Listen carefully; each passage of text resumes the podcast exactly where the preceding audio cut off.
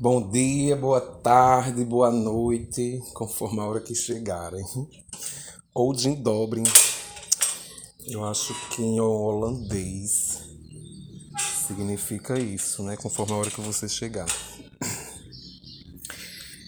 Para quem ainda não me conhece, sou Josinildo II, sou farmacêutico na Ecofarma.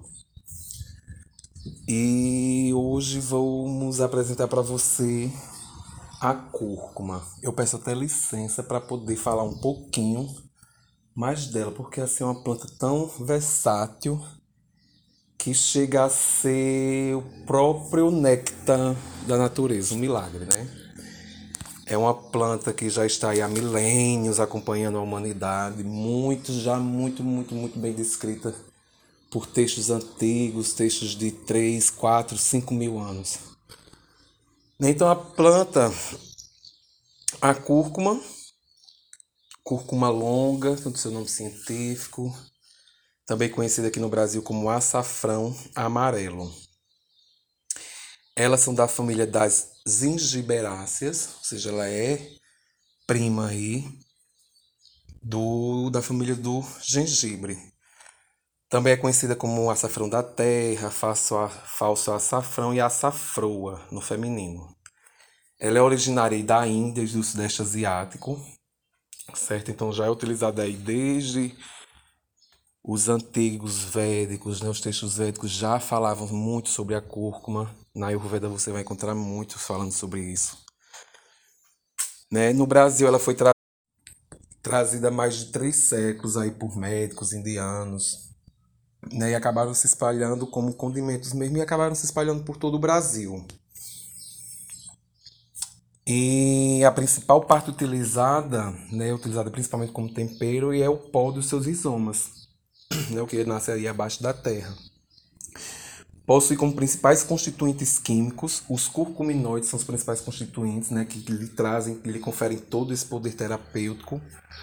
Né? Ela também é um corante natural, de um amarelo muito forte.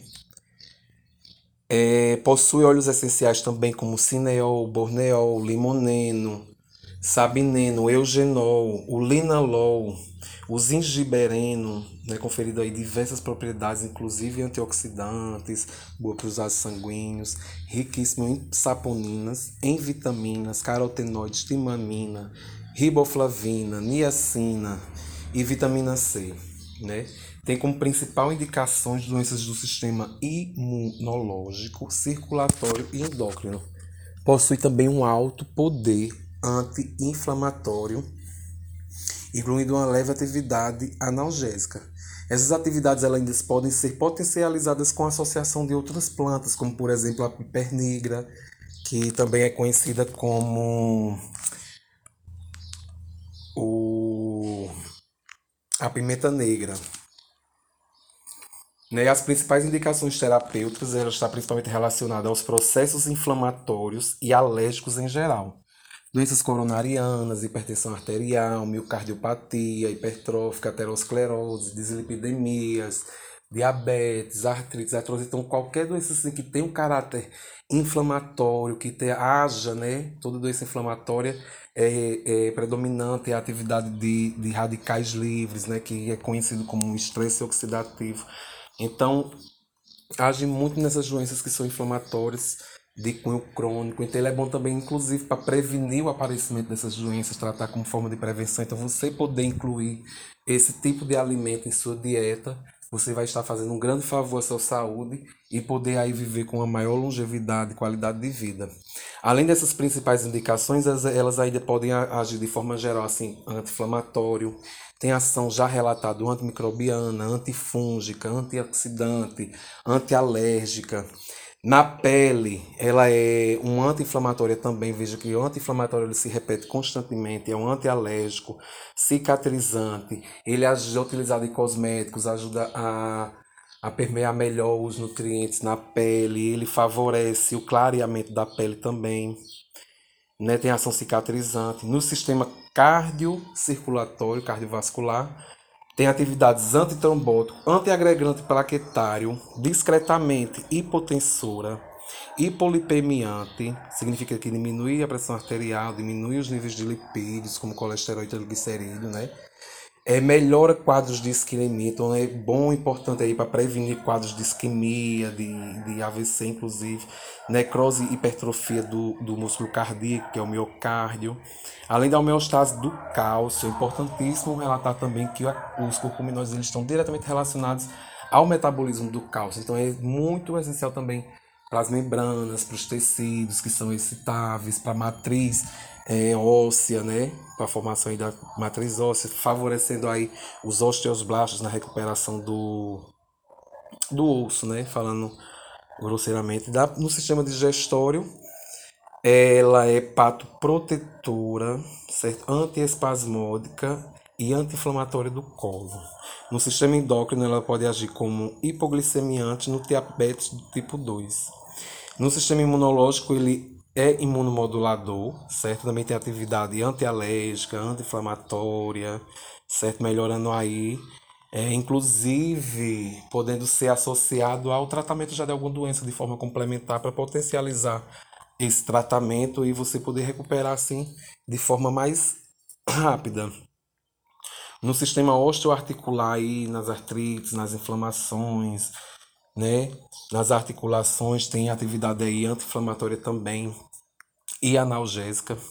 Uma dica para você utilizar para esse tipo de situação é você utilizar ou é, 500 miligramas né, da, do pó da cúrcuma duas vezes por dia ou 50 miligramas do seu extrato seco padronizado. Né, e aí a associação com a pimenta negra para dar aquele efeito potencializado. No sistema reprodutor, né, ele favorece aí é, o alívio das desminorreias. No sistema respiratório também tem a atividade anti-inflamatória antalérgica, como a gente já viu anteriormente aí no sistema imune, né? Então a gente vê que a cúrcuma ela é uma planta assim extremamente eficiente e eficaz para combater diversos tipos de males. Então, atentos aí, começar a colocar aí na sua alimentação a cúrcuma. E caso você precise, caso esteja em desequilíbrio com alguns sinais e sintomas, né? Prevendo que pode acontecer algo pior, você já pode ir também tomando de forma autônoma, né? Bem independente aí da sua, da sua saúde, do seu estado de saúde, né? Elas não é assim raríssimo seus relatos, mas assim, caso haja alguma reação adversa, né, um efeito indesejado, é parar. Sempre ter o cuidado assim, gestantes, principalmente no primeiro período de, de, de gestação, né? Ter cuidado aí na alimentação, no que toma, porque é um período bem crítico na formação aí do embrião, né, para o feto nessa transição. Então, assim, se for usar, use com, sob orientação. Né? Um, é, também não usar assim crianças menores que dois anos, né? exceto se for na forma diluída.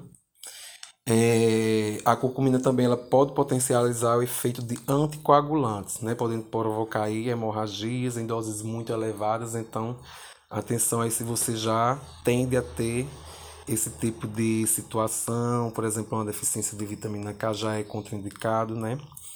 É também contraindicado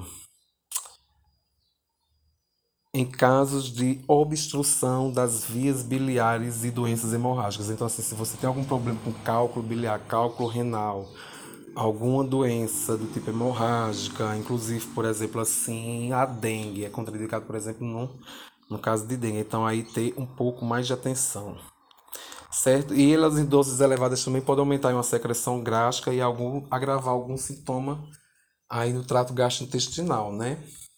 Mas aí também temos a espinheira santa, vocês podem procurar por ela aí também, que tem esse efeito protetor, né? Pancreático. E é isso, espero que eu vou parar por aqui. Tem muito mais coisa para falar, gente. Eu acho que eu vou dividir ela em outros capítulos. É, bem, é isso. Espero que tenham gostado, tá? Falei um pouco da cúrcuma, cúrcuma que é incrível. Vocês viram, né? Então é isso. Até a próxima. Espero que tenham gostado. Se puderem indicar um amigo para ajudar aqui o colega, eu agradeço bastante. Uma amiga também.